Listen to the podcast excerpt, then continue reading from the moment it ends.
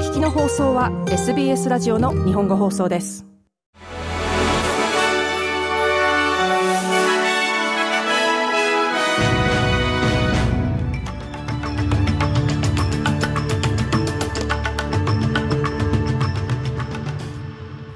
12月6日水曜日 SBS 日本語放送ニュースフラッシュをシドニーから大場恵美がお届けします。ビクトリア州オンブズマンが発表した州の公共部門の政治的扱いをめぐる報告書で、州サービスには率直で大胆な助言をもみ消そうとする恐怖の文化があることが分かりました。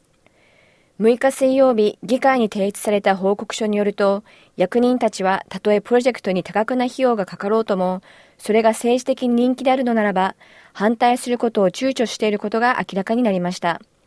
また多くの役人がキャリアを不安定に感じていることから、職を失うことを懸念したり、妨害者とみなされることを恐れ、決断に影響を及ぼしていることが分かりました。2022年に81カ国から69万人以上の生徒が参加した生徒学力調査の結果が5日火曜日発表されました。パンデミックの期間中に行われた数十カ国の学生を対象とした初の学力調査は前例のない成績の低下を浮き彫りにしました。オーストラリアは数学、科学、リテラシーにおいて平均を上回っているとされていますが、貧困家庭の15歳は主要科目で大きく遅れをとっており、また先住民の生徒も4年遅れていることが分かりました。アンソニー・アルバニージ首相はナショナル障害保険制度 NDIS の将来を確実なものにする改革について話し合うため、州及びテレトリーのリーダーたちとナショナルキャビネットを開催しました。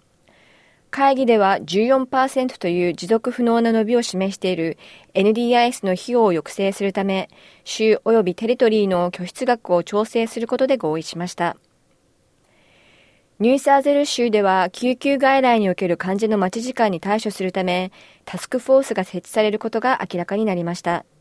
ニューサーゼル州保健省の最新データによると、救急外来を訪れた患者で4時間以内に退院できたのは約半数強であったことが分かり、2010年の報告開始以来、最低の割合となりました。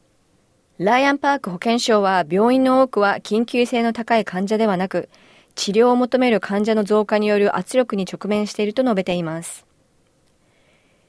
ドバイで開催中の国連気候サミットは6日目を迎え、63カ国が冷房に関する温室効果ガスの排出量を大幅に削減する制約に参加することを明らかにしました。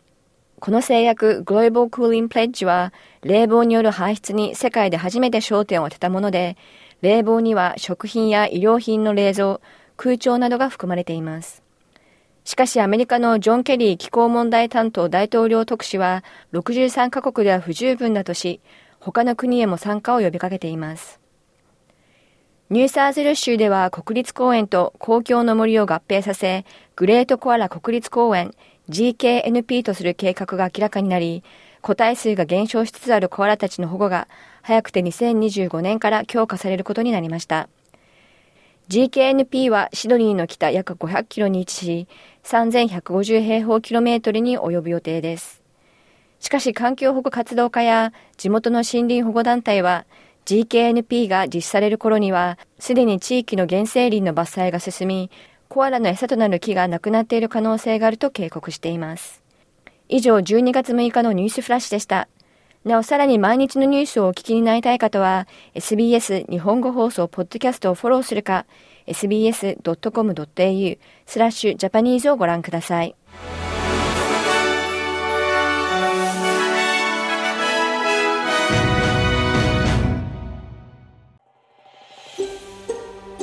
SBS 日本語放送の Facebook ページで会話に加わってください。「LIKE」「いいね」を押してご意見ご感想をお寄せください。